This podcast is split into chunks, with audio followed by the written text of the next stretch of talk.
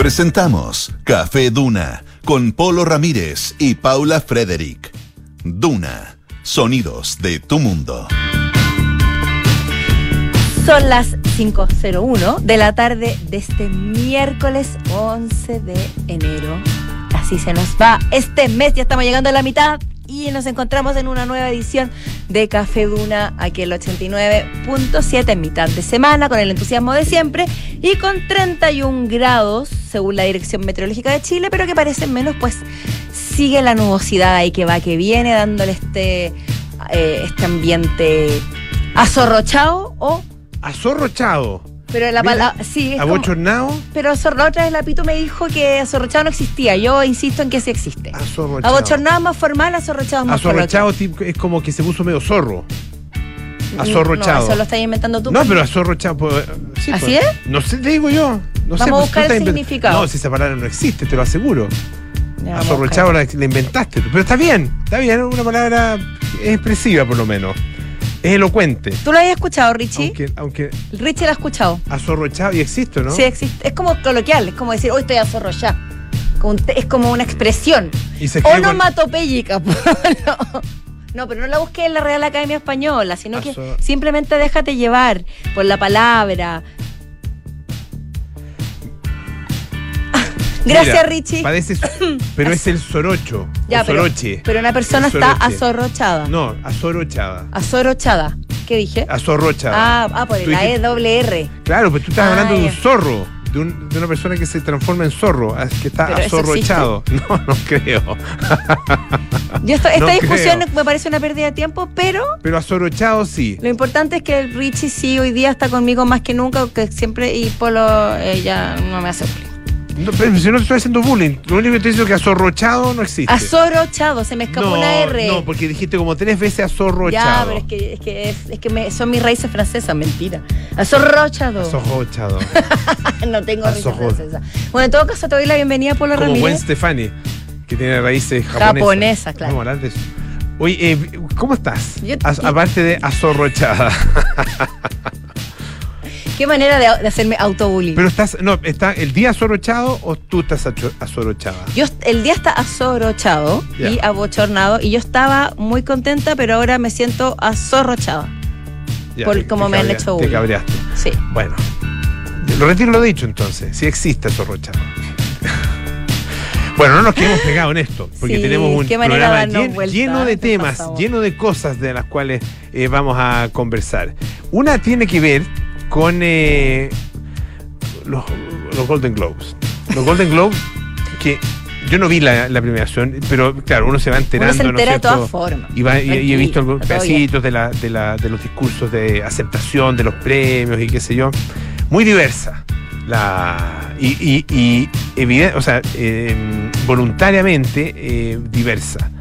Eh, lo, co- cosa que está muy bien, está muy bien el resultado, pero no sé si, no sé si la, eh, eh, hay un exceso de, in- de intención, digamos, de que sea así, un poco falsificada esa diversidad. Bueno, de hecho lo llaman los Golden Woke. Los Golden Woke. Golden Woke 2023. Woke, que es la cultura de la Eh. corrección política, finalmente, ¿no? Exacto. Yo a ti te. yo- no lo podría haber dicho mejor. Pero, eh, yo te sí. aplaudo en el uso de tu No, no, no, pero. Me aplaudes. Exceso de corrección política. Mm. Eso es. Pero Ya, vamos a hablar de eso. eso. lo- pues. los han criticado por Lo han aquí. criticado, sí, pues. Oye, eh, también tenemos a nuestros infiltrados, por supuesto, Alejandro Laluz, que nos va a hablar acerca del barómetro del bienestar digital. Mira qué bonito suena interesante, también. sí, pues interesante. Sí, me ¿Cómo- gusta, ¿Cómo, me cómo gusta. estamos en esa materia? Y Francesca Ravizza, periodista, por supuesto, de deporte, nos va a hablar sobre la E1, que al menos yo no la, había escuchado. E1 que- Series se llama. E1 Series, Series, que sería claro. una competencia de barcos eléctricos. Así es, interesante. Así, ahí, en- en- y en ese punto, Alejandro Laluz y Francesca Ravizza se encuentran. Tienes razón. Porque claro, Alejandro en Laluz la- nos ha hablado varias veces sobre los autos eléctricos. Por ende, ahí hay, todo un- hay una comunión. Tú sabes que el tema, lo- la dificultad con los, con los barcos eléctricos eh, es el peso, obviamente, de la batería. No sé cómo es en estos casos. Cómo Algo habrán hecho para solucionarlo, digo yo. Eh, por lo menos para ese tamaño de barco, para hacer carreras, pero eh, al tener un, no sé, un transatlántico o un carguero, un petrolero de esos gigantescos, eléctrico, eh, sería muy difícil. Es muy difícil, obviamente, por el peso de la batería, porque tendría que tener un barco eh, muy grande para que cupiera la batería, que sería a su vez muy grande y muy pesada. Entonces tiene esas dificultades. Vamos. Yo me imagino que la Fran Ravizza nos va a, aclarar estas dudas. Eh, espere, yo no tengo duda. Yo tampoco. O sea, Respeto tengo, a Fran tengo- Ravizza. tengo- eh, claro, eso, eso. Sí, de los barcos eléctricos tengo duda. Sobre mí misma, so- y so- sí tengo, pero sobre Fran Ravizza y sus conocimientos del tema no los tengo. Qué bueno, ¿Viste? que me alegro mucho. Ya. Oye, te voy a dar una buena, no, no una buena noticia. No sé si a alguien le- o sea, no sé si es tan buena o no, pero creo que es interesante. Eh, que el pasaporte chileno está encabezando una lista bien particular. ¿Ya? Es un, es uno de, o sea, digamos, está en el top 50 de los más Ah, poderosos ya. del mundo. Sea, no es el más poderoso. Y es el más poderoso en Latinoamérica. Ah, Ah, eso no es menor. Número, a ver, aquí estoy mirando, número 43. 43. Pero es el primero en 43. Latinoamérica. Antes de Brasil, que está 44, y de Argentina, que está 45. ¿Viste? No, sí, ¿Y eso qué- no es qué menor. significa ¿Qué ser un- significa esto? Es ser un pasaporte o tener un pasaporte. De hecho, tengo que buscar mi pasaporte. ¿Viste? Fui el otro día mm, al registro civil. Eh, Veo, eh, había que pedir hora. Esto, esto, eh, yo creo que es un tema. Había que pedir, porque uno pide hora y me dieron, eran, no sé, las doce y media. A esa hora tenía que ir. Entonces me la arreglé, eh, listo, estaba a las 12.20. Llegué, llegué por anticipado. ¿Ya? Y eh, saco, me pasan un numerito.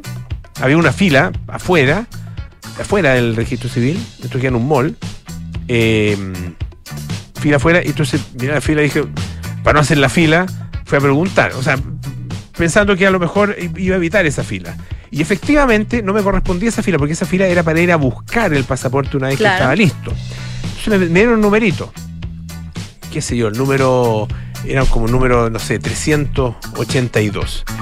Iban en el 350 más o menos. O sea, me quedan como 30, más de 30 eh, números.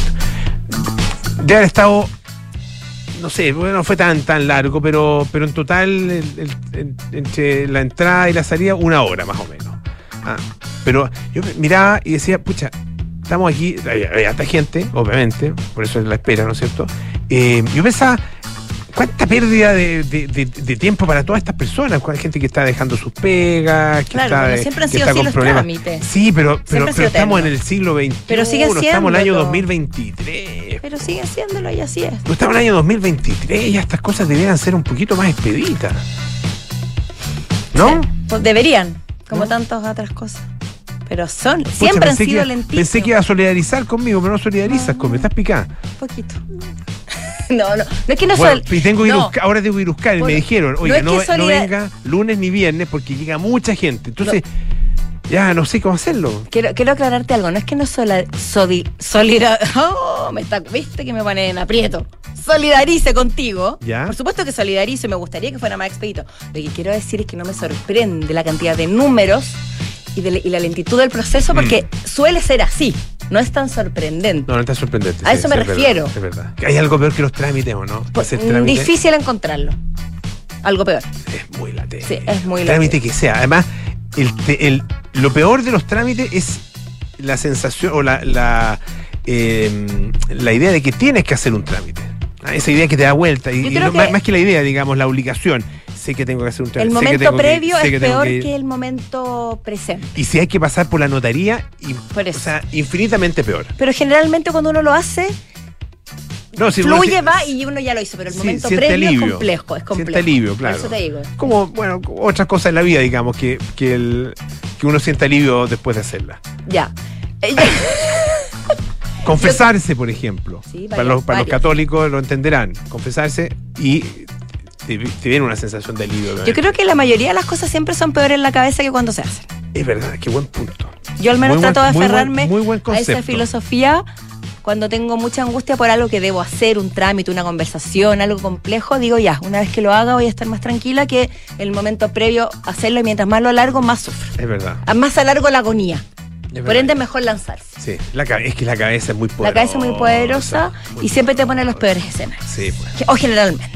Pero bueno, volvamos al pasaporte solamente para contarte cortito por qué. Eh, Me, me acordé, perdón, me acordé de la, de la carrera del domingo del, de, de Pucón, que uno de los gritos clásicos de la gente es, es pura cabeza, es pura cabeza. Y la gente, mientras, y te, eso te lo grita mientras están sentados en la silla playa en la, en la orilla. Sí, ah, ah, Eso, adre, sí. mientras, eh, te lo gritan no, sentado. No, no, o, senta- no, o parado mirando. Es pura cabeza, vamos, vamos, pura cabeza. La gente que saben ellos si ni siquiera está corriendo. Pero es bueno el grito. Que tú una cabeza corriendo sola, es posible. Digo, el cuerpo te acompaña, pues, es fundamental. No Sí, es pura no, o cabeza, sea, no, a eso o sea, voy. eh, Lo que pasa Aunque es que. suene burdo, pero es así. el- no, pero el concepto es que siempre el cuerpo da ma- puede más de lo que uno cree que puede. Sí, pero tiene que estar, no es pura cabeza. No, es- tiene que estar el. Sí, porque tiene Está que mal estar usada el la cuerpo. frase. No, pero las si, dos tiras- cosas. si tiras a rodar la cabeza no Por sirve. eso digo, mucho, una carrera. claro. Carrera de cabezas. Eso mismo me está imaginando y la imagen no me gustó para nada. No, pues sería rara. encontré muy extraño, sí. Ya, bueno, volvemos al pasaporte. ¿Hay quién ganará? ¿Cabeza grande o cabeza chica? ¿Una carrera de cabeza? No quiere que le hable del pasaporte. Es que depende de la pendiente, no sé. Ya, pero todos con la misma pendiente. Puesta, puesta dos cabezas, una grande y una chica. No sé, hay que preguntarle a un experto en física cuántica. O a, No, Isaac pero Newton directamente. Deben caer igual. Porque el peso no, no tiene injerencia. Ya, ok. Mientras tanto, Pero mientras la pendiente sea Pero es igual. que esta- aquí están rodando. ¿Eso? Rodando. La rueda, no sé si el rodar, no sé si la rueda más grande, bueno, da lo mismo. La carrera No de importa. cabezas, Polo, espero, carrera de cabeza. espero que es nunca como, ocurra. es como en, eh, creo que en Escocia es o no, el lanzamiento de enanos. ¿Lo has visto eso? No, y no quiero verlo tampoco, lo encuentro. Es terrible. O sea, O sea, eh, brutal. Brutal. ¿Qué es eso de lanzar brutal. enanos como si fueran que qué? eh, es Perdón, una- personas de talla baja. Como de- Exacto. De, tamaño pequeño. O de talla baja. Sí. Sí. Bueno, estábamos en los pasaportes. Es que para que te pongas feliz, porque con tu pasaporte, que tanto esfuerzo, dedicación y horas perdidas te ha costado conseguir, puedes viajar a muchos más países que el resto de los, de los países latinoamericanos y tienes más visados. Ah. Eso es lo que ubica o no ubica a un pasaporte en el- la categoría de poderoso. Me da risa el término. O sea, me llama la atención. Entonces, mientras más puertas te abra, mientras menos trámites tengas que hacer para entrar a ese país, más poderoso es. Yo mi último pasaporte, Ah, eso sí. tú sabes que los pasaportes ahora creo que duran 10 años, antes estaban, antes duraban como 5. Ujú. Y es carito. Y antes era más Sí. caro, ahora bajó. Eh, bueno, Pero bueno, punto es que viajar cuesta caro en Existen dos, existen dos, eh, dos versiones, una de 32 páginas y la de 64. Y yo, canchero, dije, ah, voy a ver el de 64. Esto es la vez anterior. ¿Era para que te pusieran más timbre? Pensando, no, voy a, yo bajo tanto que necesito mucho. No sé, habrá dos páginas ocupadas. Tú Una uno viaje así. 64 Bueno, además me tocó una pandemia entre medio. Ya, pero así 10 que- años no viajáis 64. O sea, puede ser, depende, cuán- depende del trabajo. No, es que la además no es un timbre por página. No, po. además. Ponen varios timbres por página. eso, por eso No, digo. entonces él tiene dos problemas ese pasaporte de 64. A menos que, no sé, porque viaje realmente mucho. Eh, uno que el pasaporte como que no cierra bien. Como que es, es- como es medio guatoncito, entonces se abre. Ah, ¿Cinco años? ¿To- ¿Todavía cinco años? ¿Estás seguro? Ah, no te Oh. creo. Está, está- está diciendo acá el Richie que cinco años nomás. Pucha. Bueno, eh, y eh, ¿en qué estaba? Ah, que no cierra. Eso, eso un, un- y el otro es que con tanta página vacía te, te deprime. Po. Uno dice, pucha, que viajé poco. Sí, Este, no, sí. es- este el tema del pasaporte está subvalorado. ¿eh? Es un, es un objeto un que dice mucho sobre nosotros mismos. Y bueno, lo importante. Seamos felices porque Chile está en un ranking positivo que supera a los países latinoamericanos y sobre todo a uno en particular que al parecer últimamente se está ganando todos los reconocimientos en todos los ámbitos de, de la sociedad. Entonces que al menos nosotros ganemos en algo me pone contenta. ¿Puede ser? Eso es. Me alegra mucho. Me alegra mucho.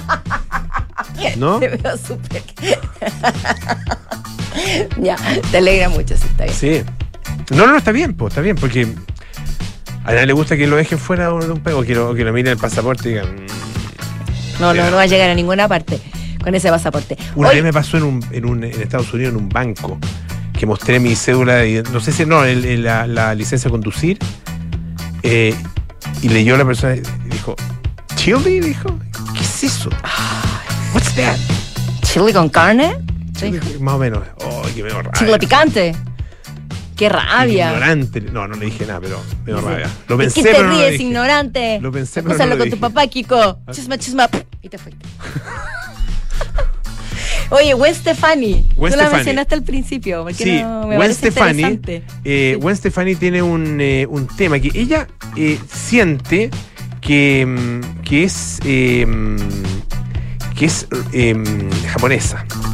Tiene, tiene una, tiene una idea rara sobre, los- sobre su. Ella es de mm, padre italiano estadounidense Ujú. y de madre irlandesa estadounidense. Pero en una entrevista que ha sido muy polémica eh, con la revista Allure, eh, dijo que es japonesa y que además se siente inspirada y- e identificada con la comunidad hispana latina de eh, Anaheim, que entiendo que queda en California, en, que es el lugar donde ella creció. O sea, ella se siente una ciudadana del mundo. La ciudad del mundo, claro. Y tiene una. mm, Bueno, el caso de la, de la parte japonesa, digamos, porque tiene una línea de fragancias, ¿ah? Eh, tiene varios proyectos, tiene fragancias, un álbum, o sea, un, un disco, ¿no es cierto?, que se llama eh, Love Angel Music Baby, inspirados ambos en eh, mm, la cultura Harajuku. Harajuku es como Harakiri. Claro, Y eso pero me imagino que no, no- no- no tiene que ver con yo muerte. me imagino que no, lo tiene, no tiene que ver con Harajuku eso. es un lugar de, de Japón. Sonaba similar, digo. Mm. Claro. Eh, y dice que, bueno, que cuando ella, eh, ella tuvo que hacer muchos viajes a Japón porque su padre trabajaba en Yamaha o Yamaha, la empresa Yamaha. Ujú. No, bueno, el equipo Yamaha. Esto no, no te importa, ¿no? Eh, O sea, no te importa, no, te a mí no, a mí no en particular, pero convivo con alguien. como no, no, ¿qué no, no, no? Convivo Ah, con alguien que sí, es- que- vive por los por los le sintetizadores, gustan- le gustan, ya. Ah, los teclados. Sí, pues. Entonces, yo he tenido que empaparme de esa cultura. Bueno, eh, y dice que como trabajaba en Yamaha, ella tuvo la oportunidad de eh, estar mucho, muchas veces en Japón y viajar a Harajuku. Y dice ahí, sobre, sobre la misma, dice, por Dios, dice, soy japonesa y no lo sabía. ¿Y se los japoneses? Por eh, expro- la- expropiación cultural. eh, por apropiación, cultural. apropiación cultural, exactamente. La están, Oh. la están eh, acusando de apropiación cul- cultural. Eh, en todo caso, dice que eh, su marca vendió más de mil millones.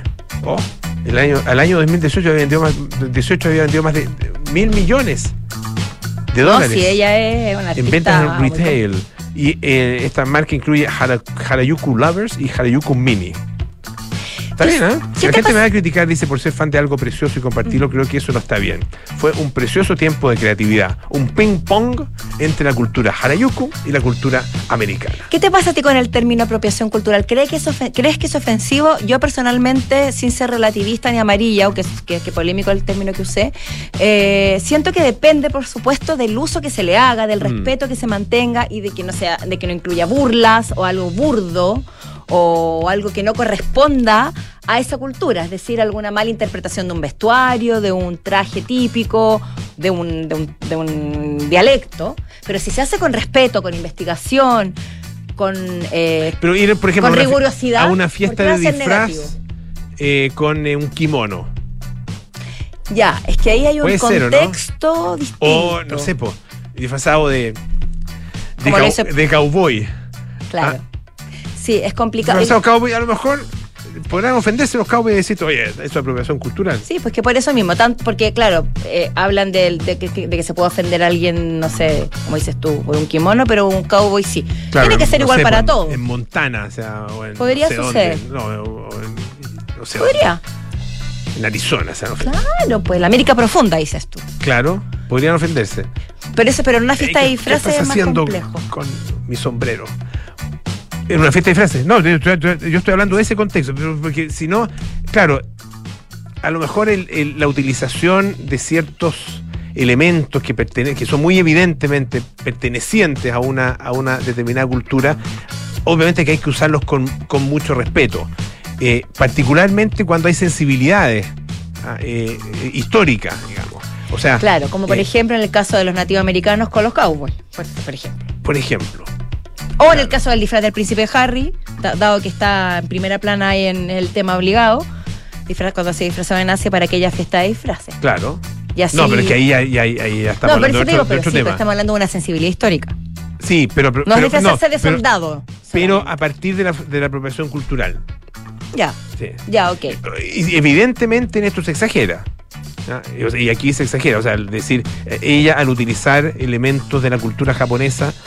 Para una marca comercial, y no, no creo que esté eh, o sea, se está apropiando, no, se está apropiando, está utilizando, está haciendo referencia, está em, em, haciendo uso de algo que, es, que es de otra cultura, pero que cualquier persona creo yo que puede, puede hacerlo. Y sin negar ni dejar de reconocer que pertenece a esa cultura. O sea, es decir, podría tomarse también como un homenaje. Claro. Como un homenaje respetuoso y, resaltar una cultura. No tiene por qué verse desde una connotación negativa o, o, una ofensa. A eso me refiero. Yo creo que el término de apropiación cultural es delicado y eh, depende mucho del caso.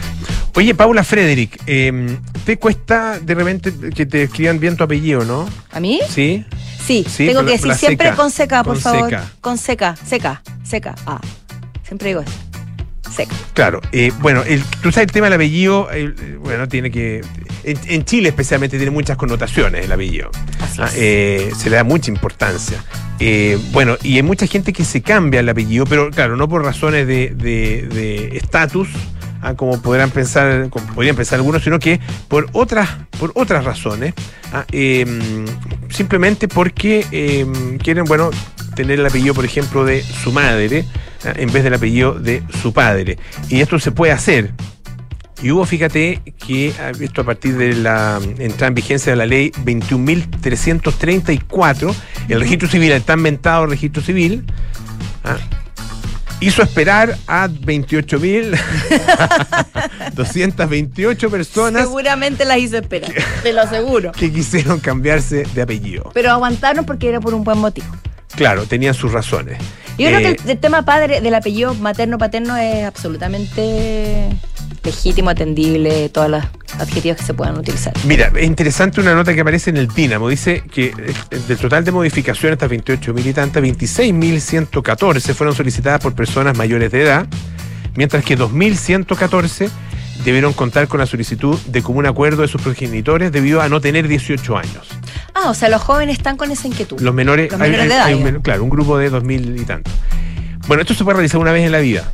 Ah, sí, eso no lo sabía. no, si no es para ir a cambiarte. Ah, estoy, estoy con, no sé, me siento, me siento muy obvia. Me siento muy obvia. Ya. No sé, el caso mío, no sé, me siento, ando corbalán y me cambia la vida. Después, no, no, volví a hacer Ramírez y me cambia la vida. No, no, no, eso no se puede hacer. Ya, Y, claro, además que hay, hay todo un termi, hay todo un tema de, del, de burocrático, ah, cambio de documentos. Imagínate la cantidad de bastante papeleo. ahí sí que tendría que hacer trámite. Eh, bueno, ah. dice que fue mayormente utilizado por mujeres mayores de 18 años, 16.000 solicitudes y 9.000 y tantos hombres.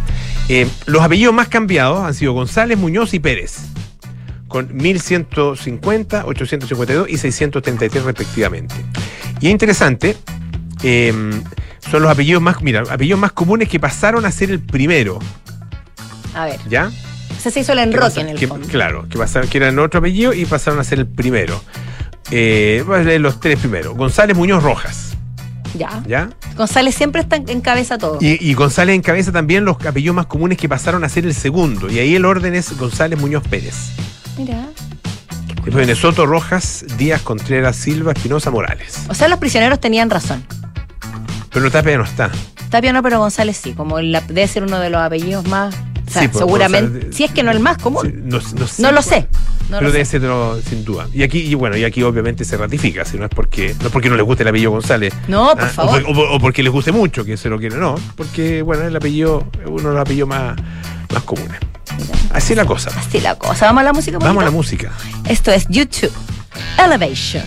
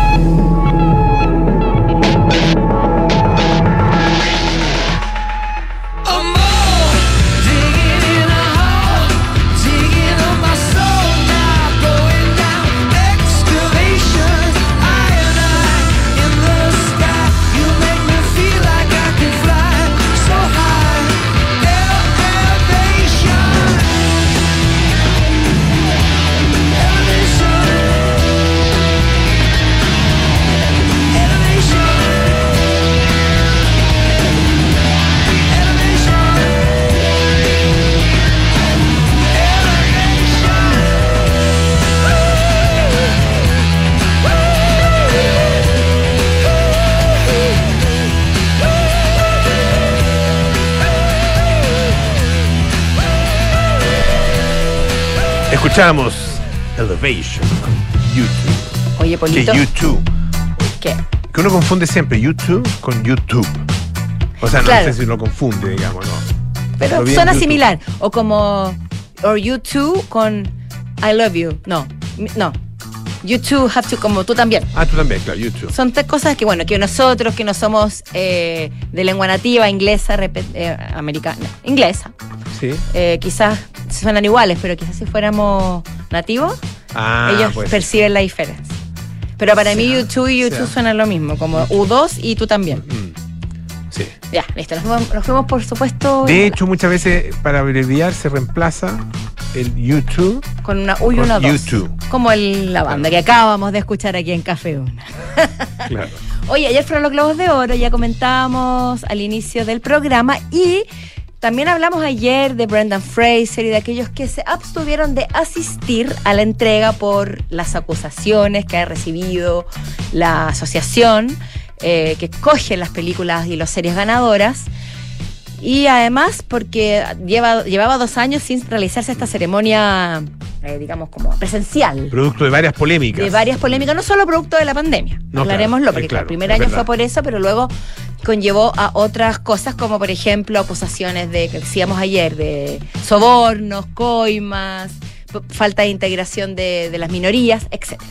Y lo que pasó ayer, además de por supuesto saber no fueron los y las ganadoras, que entre todo, o sea, dentro de todo fue bastante esperable, que podría, por mencionar algunas, los Fablemans, la nueva película de Steven Spielberg, que eh, él, obtuvo el, el premio al mejor director.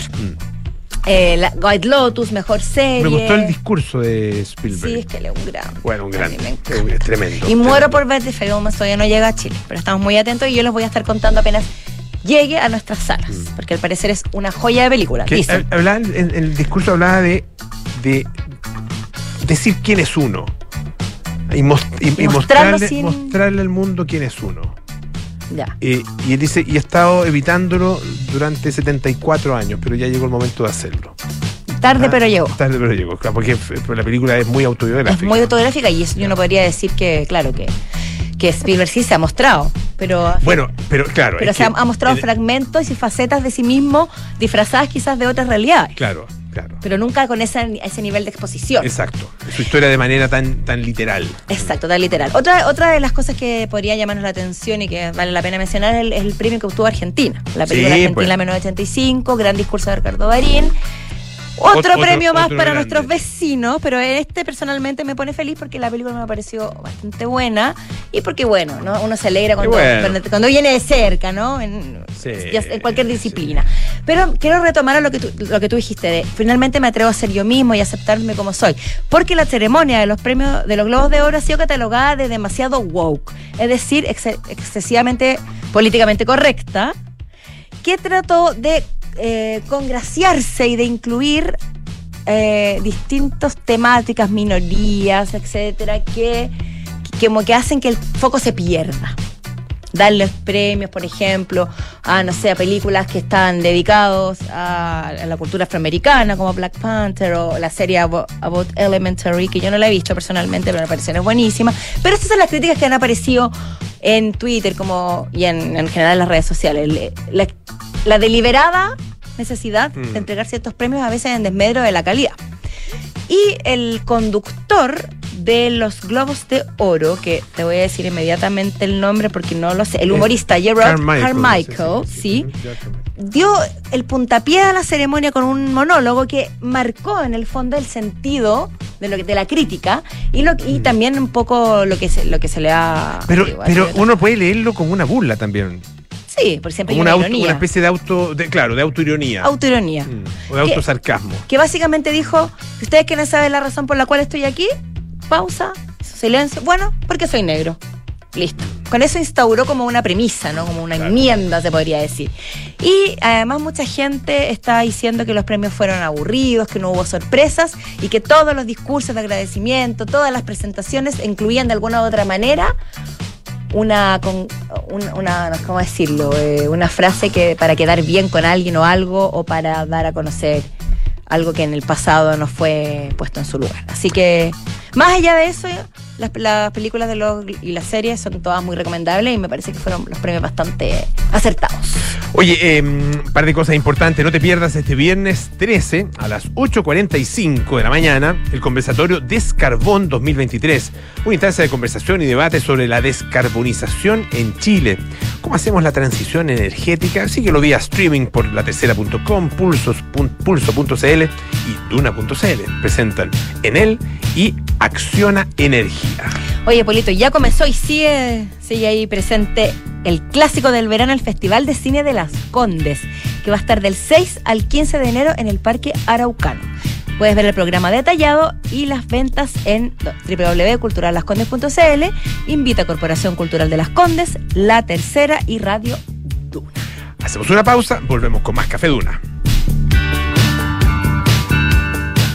Paula lleva cinco minutos revolviendo su café mientras mira noticias en su celular. Aún no le pone azúcar, solo le da vueltas y vueltas. Hay momentos para darle vueltas, pero a la hora de invertir es mejor Escochafondos, con soluciones simples y rápidas a través de la app o la web, donde un grupo de coach expertos te guiará según tu perfil de riesgo y objetivos. Deja de pensarlo y hazla simple con Escocha. Infórmese de las características esenciales de la inversión en estos fondos mutuos establecidos en sus reglamentos internos y escochabanchile.cl. Infórmese sobre la garantía estatal de los depósitos en su banco en cmfchile.cl. Marca registrada de The Bank of Nova Scotia, utilizada bajo licencia. ¿Qué significa tener dolor de garganta al tragar? ¿Cómo dejar de tener la nariz congestionada? ¿Mm? Dolor de guata y náuseas. ¿Qué remedio puedo tomar? El buscador no alivia tus síntomas ni da tratamientos correctos. Evita el autodiagnóstico y atiéndete en el nuevo servicio de teleurgencia. Atención rápida y oportuna para adultos y niños. Reserva tu hora en clínicaalemana.cl. Teleurgencia, la alemana más cerca de ti. En Sonda, trabajamos para que disfrutes tu vida, impulsando la innovación y el desarrollo de soluciones que acompañen la transformación digital de las organizaciones de hoy. Cuenta tú también con el respaldo, agilidad y eficiencia del líder en transformación digital de la región. Conócenos en sonda.com. Porque en Sonda trabajamos para que disfrutes tu vida. Sonda, make it easy. Cada viaje necesita un equipaje. Cada equipaje, una aventura. Cada aventura necesita un terreno. Y en cada terreno necesita solo una cosa. La nueva versión de Peugeot Landtrek Diesel 4x4. Con tracción y rendimiento para ir donde quieras. Con caja automática, motor de 180 HP y hecha bajo la norma Euro 6. La nueva versión de Peugeot Landtrek Diesel, automática y 4x4. Esa tracción en todos tus terrenos. Conoce más en peugeot.cl. ¿Buscas un departamento con diseño de vanguardia y ubicación privilegiada? Casa Bustamante de Inmobiliaria Hexacón es lo que estás buscando, con departamentos estudio, uno y dos dormitorios.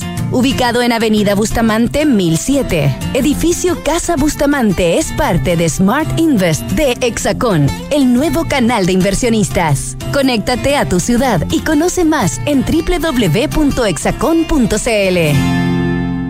Sofía querida, no quiero que te asustes. ¿m? Quiero contratar anticipadamente los servicios funerarios de María Ayuda. quiero estar preparada y tranquila. Abuelita, te encuentro toda la razón. Y así, cuando llegue el momento, yo y todos tus nietos te podremos despedir con la seguridad que así querías que fuera. Descubra la tranquilidad de acceder a una compra anticipada de servicios funerarios, ayudando a los miles de niños y niñas de la Fundación María Ayuda. Más información en funerariamariaayuda.cl.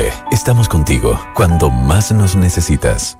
De Fontana presenta El Año del Cambio. Comienzo el año más seguro y preparado. Decidí cambiar mi RP y transformé la gestión de mi compañía con procesos automatizados, más eficiencia y productividad con tecnología y mayor reducción de costos. Estoy listo para comenzar el 2023 con mi empresa digitalizada. Piensa digital y contrata Sapiens, el ERP para medianas y grandes empresas de Defontana que te conecta con recursos humanos, inteligencia de negocios y mucho más. Contrátalo desde 10 UFs mensuales en defontana.com.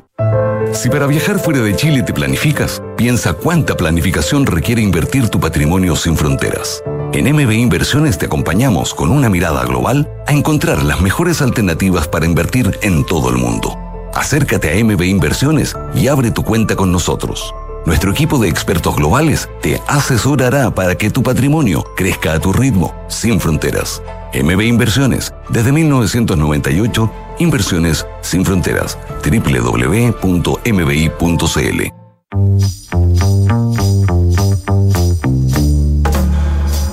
Son los infiltrados en Café Duna. Estamos de vuelta en Café Duna, que es el 89.7, dándole la bienvenida, por supuesto, a nuestros infiltrados, Alejandro Laluz, Francesca Ravizza. Un gustazo tenerlos acá, como es habitual. Igualmente. Gustazo es nuestro. Ah, el gustazo Ah, muy es bien, nuestro. muy bien. Muy- Eh, partamos por. ¿Por dónde partimos? Por lo todo aquí. No, partamos Vamos por, por, por- parte. por las, va- vamos por parte. Eh, no, por las dudas que nos, había, nos habían surgido a propósito de los barcos eléctricos. que también Las nos llevaban a Alejandro Laluz Sí, sí, y sí. encontramos que hubo una comunión muy especial. Sí, teníamos varias dudas, Fran. Pero las respecto aclarar. Pero cuenta- cuéntanos la historia. De los barcos Ya, lo eléctricos. que pasa es que em, em, Alejandro Aga, que es un empresario español, expolítico, no voy a entrar a ver quién es él, pero él es el fundador de la Fórmula E. Y también hace muy poquito anunció que va a formar y, y- y- y dio a cabo a la em, E1. Ya. Que es la primera carrera de lanchas, por decirlo así, 100% eléctrica y que tienen como principal fundamento ser una carrera de eh, son hidroplanos que son como unos monoplazas que son muy muy interesantes porque el motor está sobre el agua solamente lo que las hélices están en, en el agua entonces van son como autos de carrera pero son lanchas de carrera. Y lo que este este campeonato lo que tiene como objetivo principal es a través de la sostenibilidad y la electromovilidad trabajar en la conservación y en la restauración de ecosistemas del océano que se han visto dañados obviamente por la acción humana y también mucho por eh, las embarcaciones que funcionan con petróleo.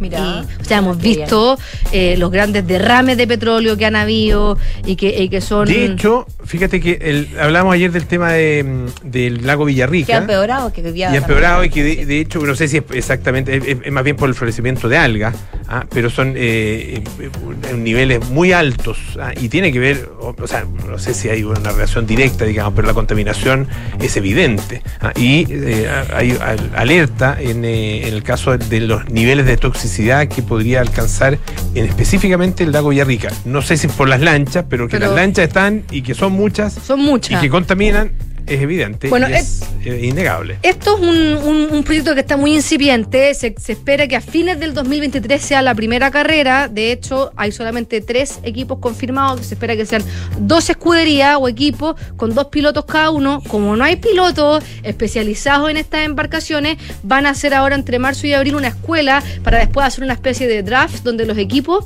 elijan a sus pilotos, pero están haciendo un trabajo de marketing muy importante porque de los tres equipos hay dos que están liderados por grandes deportistas. Uno es Rafael Nadal, que tiene el Team Nadal, el de Mallorca, de, una isla que también, o sea, eh, eh, es una isla náutica, él le encanta el buceo. Y la otra es el Team México, que está liderado por el piloto de la Fórmula 1, Checo Pérez, que compite en Red Bull, que él hizo una asociación con su país para también eh, ser parte de este equipo. Y el otro equipo se llama Team Venecia, que es de la ciudad de Venecia, que también es una, es una ciudad Bueno, que vive. Vi- claro, y que se, se ha visto mueve muy afectada también por el cambio climático, las inundaciones.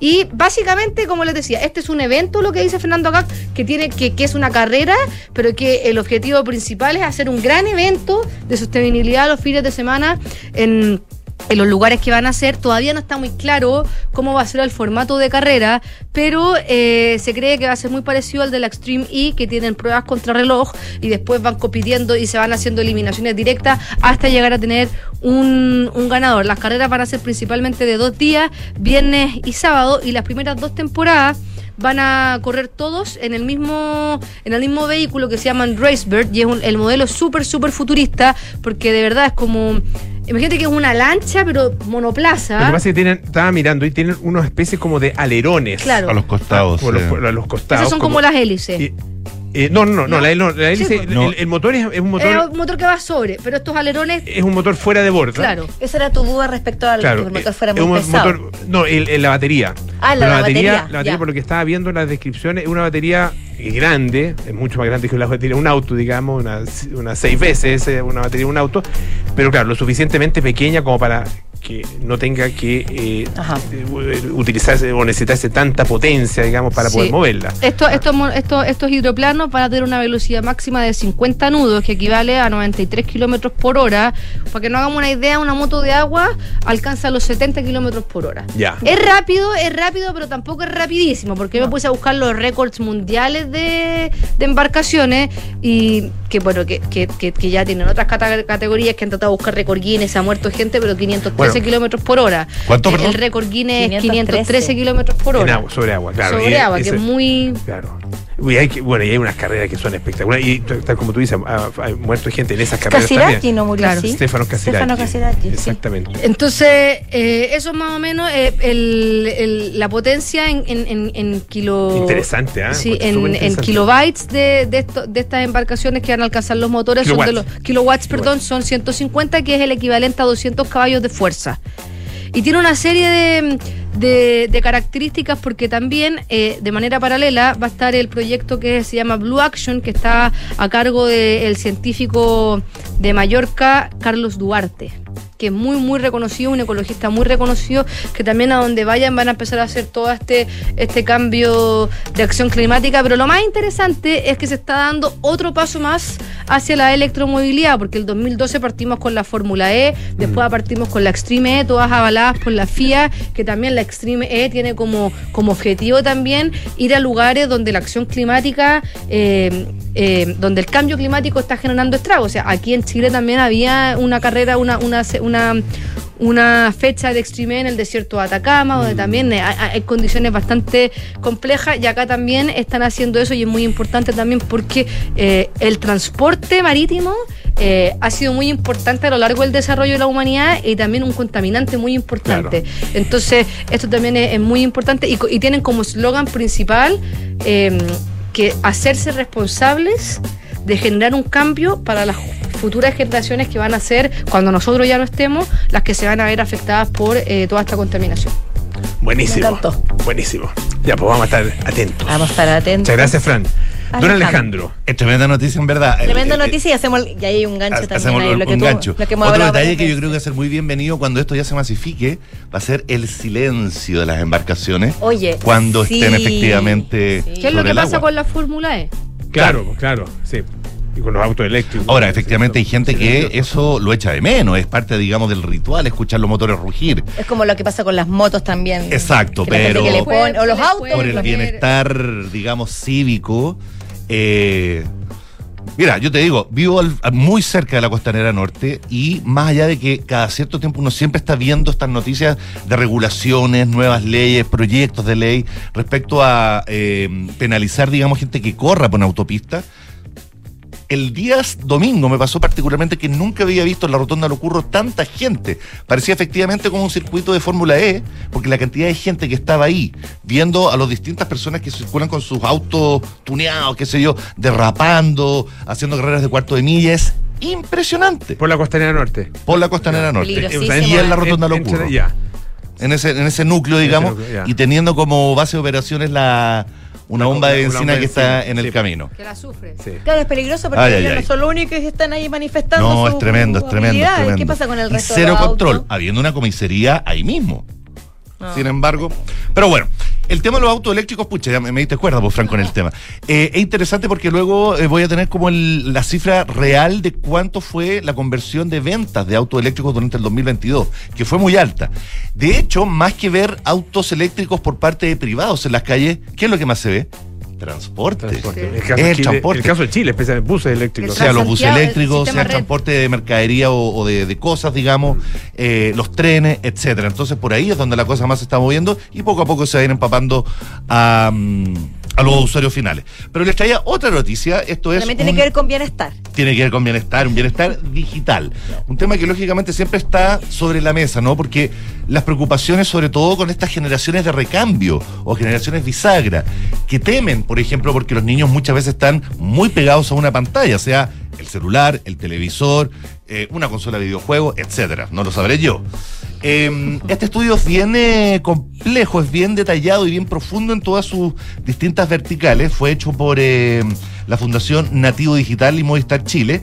Y les voy a leer, lógicamente, digamos, a trazos gruesos, digamos, algunas de las, de las conclusiones, porque nos podríamos quedar un buen rato ahí analizando, digamos, desde las plataformas más usadas por los adultos hasta por eh, las aplicaciones que más ocupan la generación eh, Z, por decirte.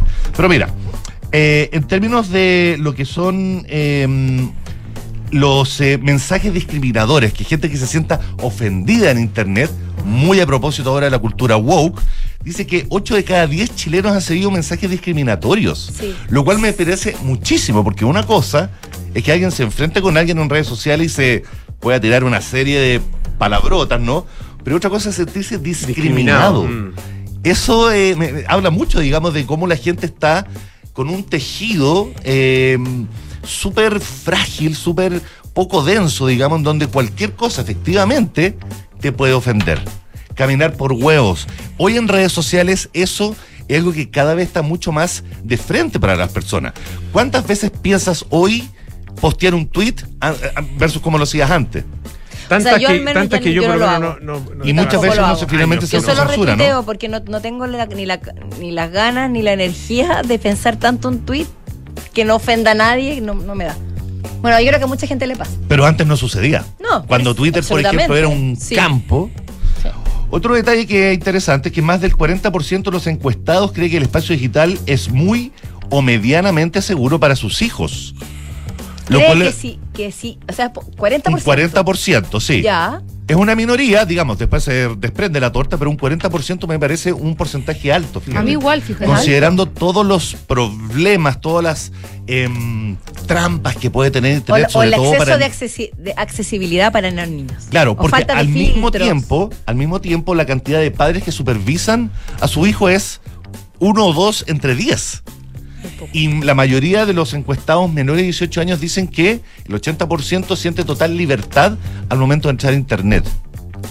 Y eso, bueno, es cosa de imaginación de cada uno pensar a dónde un adolescente, alguien de 17, 18 años se puede dirigir, ¿no? Entonces es interesante ver cómo se cambian los hábitos, digamos, y cómo uno accede. Y perdón, y ahora también está lo de TikTok, que están los desafíos. Correcto. Todas esas cosas que no solamente quedan en la red, sino que se llevan a la vida real y, y causan a veces hasta tragedia. El tema de con TikTok es, es- es bien particular, lo creo que lo vamos a dejar para otro episodio porque el, el- el- el popula- la popularidad que ha arrastrado, que ha traccionado TikTok, que en algún minuto se pensó que Snapchat, ¿se acuerdan de Snapchat? Eh, nunca lo logró, en cambio TikTok sí lo logró. El tema es que viene desde China. Vamos a estar revelando eso en otro capítulo. En, en- en lo último que les quería mencionar era finalmente respecto al oso y al teletrabajo y a la educación en línea. Que dice que las personas al despertar y antes de dormir mirar su celular es lo primero que hacen, sobre un 74% de los encuestados. Que es bastante, o sea, a mí no me provoca tanto, oh, qué No, sorpresa. no me sorprende, Al revés. pero. Piensa tú que tu celular es tu primera ventana para enterarte de lo que pasa en el mundo y en tu Pero igual círculo. ahí hay estudios que también dicen que uno tendría que, aunque le cueste, tendría que tratar de lo primero que hace al despertar ver el celular. O sea, despiértate, anda al baño, toma Evitarlo. agua, Sí, dúchate sí. y ahí recién mira tu celular porque eso cerebralmente, mm, vi un post, no me acuerdo Sí, dónde, ayuda a que tú tengas un mejor desarrollo de energía Progresivo durante el al momento de despertar. Y lo mismo pasa con antes de dormir y con la conciliación del sueño. O sea, la peor recomendación que se puede hacer es Es mirar pantallas, claro. antes de dormir. pero uno, pero lo que es que como- inevitable. Como, tú Inevitable. dices, Sí, más allá de la también. conexión a- al, al mundo, es tu conexión social y afectiva. Y, la- y el despertador. El celular. Además, si te llegó algún mensaje, ¿cuántas si alguien personas te se despiertan habló, pensando ese posteo que hice? ¿Cuántos likes tendré ¿cuántos esta likes mañana? tendré? Podemos seguir, muchachos. La verdad que es un estudio bien interesante, tiene hartas verticales, como les decía. Eh, fue hecho por eh, Movistar y por la Fundación Nativo Digital.